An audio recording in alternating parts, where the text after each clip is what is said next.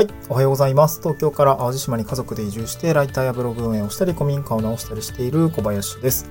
今日はチャット GPT に移住相談をしてみたよというようなお話をしてみたいなと思うんですけれども、まあ、結構面白かったです。まあ最近、うん、トレンドになっていると思うんですけども、チャット GPT ですね。あの AI を使って、えーまあ対話型の AI を使って、まああいろいろなこうことができるというような形がまあ、いろんな各種界隈で、えー、ホットな話題になってますけれども、ちょっと僕も僕なりになんかこううまく使えないかなということで、今はライティングの業務だったりとか、まあ、あとは本当にこういう発信系っていうんですかね、このポッドキャストでの、えー、キャッチなタイトルを10個、えー、なんていうの、考えてとか、いろいろこう、アイディアの、アイディア出しの切り口に使ったりもしてるんですけども、もうちょっとこう、まあ、自分が今悩んできたこととか、昔の自分にどういうことが伝えられるかなと思っていて、なんかこういう使い方してみたらこうだったよみたいな話をですね、ちょっとしてみました。なんかこれ、なんかブログ的にもまとめてみたいなと思うんですけども、そんな暇がね、ちょっとないんですけど、クライアントワークが めちゃくちゃ忙しくて、うん、そう、納品、そう、年度末忙しいですね。うん。まあちょっとそれは置いといて、えー、今日はこんな形、ちょっと先出しにね、えー、音声的な形、音声だけ先出しで、えー、ちょっとこういう使い方をして、こういう結果が得られましたという話をしたいなと思います。はい。えー、まずは、移住相談ですね。チャット GPT を使った移住相談をしてみました。で、えー、まあ、こんなプロンプトを使いました。あまずはですね、まあ、あの、基本的にはあなたはあ地方移住に詳しい専門家ですと。そんなあなたに私の移住の悩みを聞いてもらいたいんです。というふうに、まあ、まずは投げかけました。はい。え、で、その回答はですね、まあまあ、どのような悩みでしょうか？ということで、えー、まあね、優しくね、えー、お聞かせてくだ、えー、悩みを聞かせてくださいねって書いてきます。すごい優しいよね。で、ここでですね、ここからプロンプト、まあ、ちょっと小刻みでプロンプトをご紹介していくんですけど、まあ、まずは地方移住に詳しい専門家ですよと、えー、立場をプロンプトに渡し、プロンプトとして渡してあげるということですね。うんまあ、これで、えー、AI は 地方移住に詳しい専門家になったということですね。うん、で、その後、えー、自分の属性を書いていきましょう。これなるべく多分具体的になればなるほど、まあ、すごくいいのかなと思うんですけど、まず私こんな風に投げかけてみました。えー、私は家族4人暮らしで都内に住んでいます。えー、夫の私が30歳、妻が31歳。で、子供が1歳と3歳です。どこかおすすめの移住先を探しています。ん？違うな、どこかおすすめの移住先がないかを探していますと。私たち家族にとって最適な移住先を教えてほしいです。で、あなたに考えてもらいたいので、あなたが判断できるまで私に質問をしてください。一度に何個質問してくれてもいいです。という内容で投げかけました。えっと、最初はまあ自分の状況ですね。家族が何人なのかとか、年齢がいくつぐらいなのかとか。で、どこかおすすめの移住先を探ししているんですね。まあこれ直接的な疑問をチャット GPT に投げかけるっていう感じですね。うん。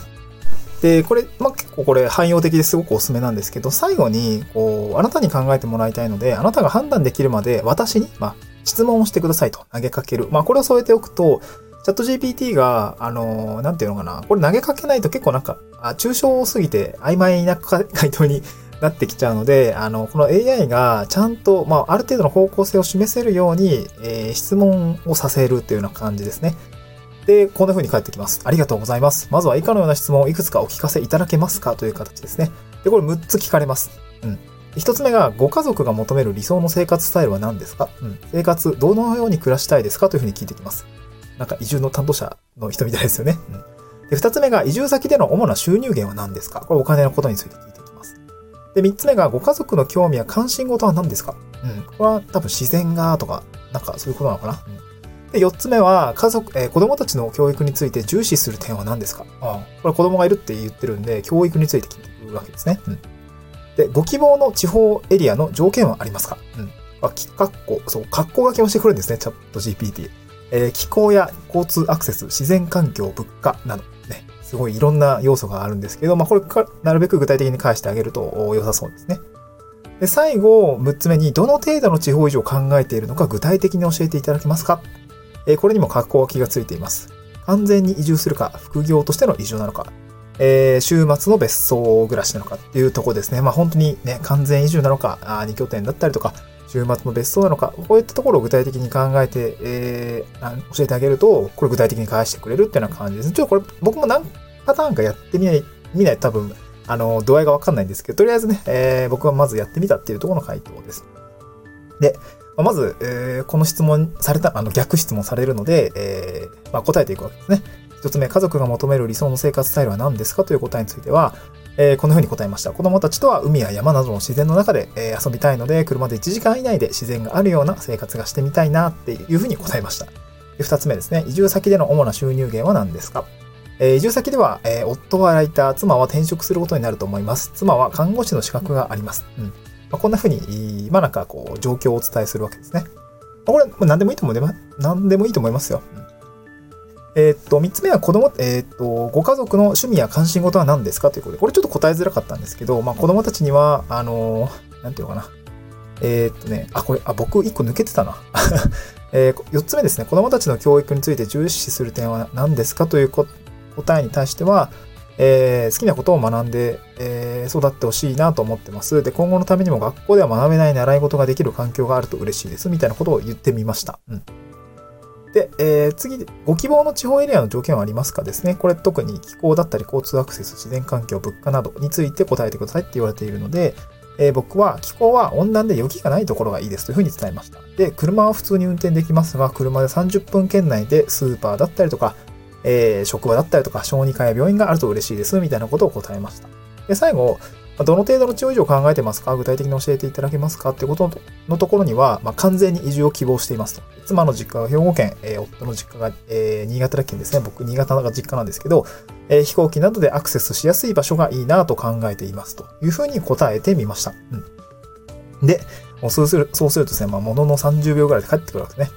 えー、ありがとうございます。ご家族のご希望を考慮して、いくつかの地方エリアをご紹介いたします。ということで、えー、まず3つ帰ってきました。えー、これがですね、面白かったのが、兵庫県神戸市ですね。まさに今、自分が選択している、まあ、隣の市ですね。僕今、えー、淡路島ですね。淡路市、洲本市、南淡路市がある淡路島に住んでるんですけど、そのお隣がですね、神戸市という形になっています。で、神戸周辺は、車で1時間以内で自然にアクセスできる場所が多くあります。また、市内には多くの習い事施設だったり学習塾もあって、子供たちの学びの場としても良い環境が整っています。夫婦の収入源としてもライターだったり看護師としての求人が多数ありますっていうような形で回答をくれています。うん。まあ、まあ、神戸いいだろうね。はい。で、続いて、うんとね、奈良県の桜井市というのが出てきました。うん。これ初めてですね。奈良県の桜井市は自然豊かなエリアであり、市内には多くの自然公園だったり遊歩道が整備されていますと。また近隣には、えー、奈良市だったり大阪市など、ビジネスの中心地がありますと。で、習い事施設も多数あり、子供たちの習い事にも適していますよということで、えー、まあちょっとこう、まあ大阪、京都だったりとかに近い、こう、奈良県がピックアップされてきた。えー、っていうことですね。僕もちょっと桜井市あんまり詳しくないんだけどね 本当なのかなっていうところはちょっと、あの、もうちょっと調べてみたいですね。で最後3つ目はですね、新潟県の南魚沼市ですね。まさかのここで新潟県がランクアップして、ランクインしてきました。で、どのような補足があるかっていうと、えー、南魚南魚沼市は新潟県南部に位置するエリアであり、自然豊かな場所として知られています。まあ、これ本当にね、本当です で。市内には多くのスキー場がありますが、夏場には山や川でのアウトドア活動も楽しめます。まあ、また、新潟市内だったり、東京都内への、都市部のへのアクセスも比較的良好です。これはもう確かにまあ、車でね、言う、新潟市まで1時間、2時間ぐらいかな。で、東京も言うたらね、えー、新幹線とか、まあ、実際車でもね、えー、南魚、南魚沼まで行っちゃうと結構東京も近かったりするんですよね。うん。で、まあ、ライターや看護師の求人もあると思われます。ちょっとここはね、自信なさげな、みたいなんですけど、まあ、本当かなと。まあ、看護師はあるだろうけどね、ライターはちょっとわかんないけどね。っていうような感じで、まあ、なんかある程度こう、あー、みたいな。まあ、神戸が一番最初に来たのは、なんかすごく納得感はありますね。うん。で、た、えー、他にはありますかという形で、ちょっと他にも紹介してで、えー、4つ目ですね。4つ目、5つ目で最後にしたいなと思うんですけど、4つ目は、あ静岡県の富士市ですね。静岡県の富士市。えー、これはもう本当に、えー、僕も富士エリアでキャンプ結構いたりしてたので、あの、自然が豊かなエリアですね。で、これまさに解説としては、自然がエリアの豊かであり、市内には多くの公園や自然環境保護施設がありますと。で、習い事や学習塾も多数あって、子供たちの学びの場。あ、これ結構学びが強そうですね。うん、で、えー、まあ、ライターや看護師ってどこでも求人あると思うんで、これちょっとね、他の職業でもやってみないといけないなと思うんだけど、まあ、なんかそんな風に書かれてます。で最後、5つ目が伊丹市ですね。伊丹空港があるところかな？伊丹市って、うんで。自然が豊かなエリアであり、自然、えー、多くの公園だったりがありますと。で、神戸市は大阪へのアクセスも良好。まあ、この辺はね、え兵庫県であれば、まあ、ある程度ど、うん、まあ、この、あんまり上の方じゃなかったら結構良好なんで、まあなんか間違っちゃいないのかなっていう感じですね。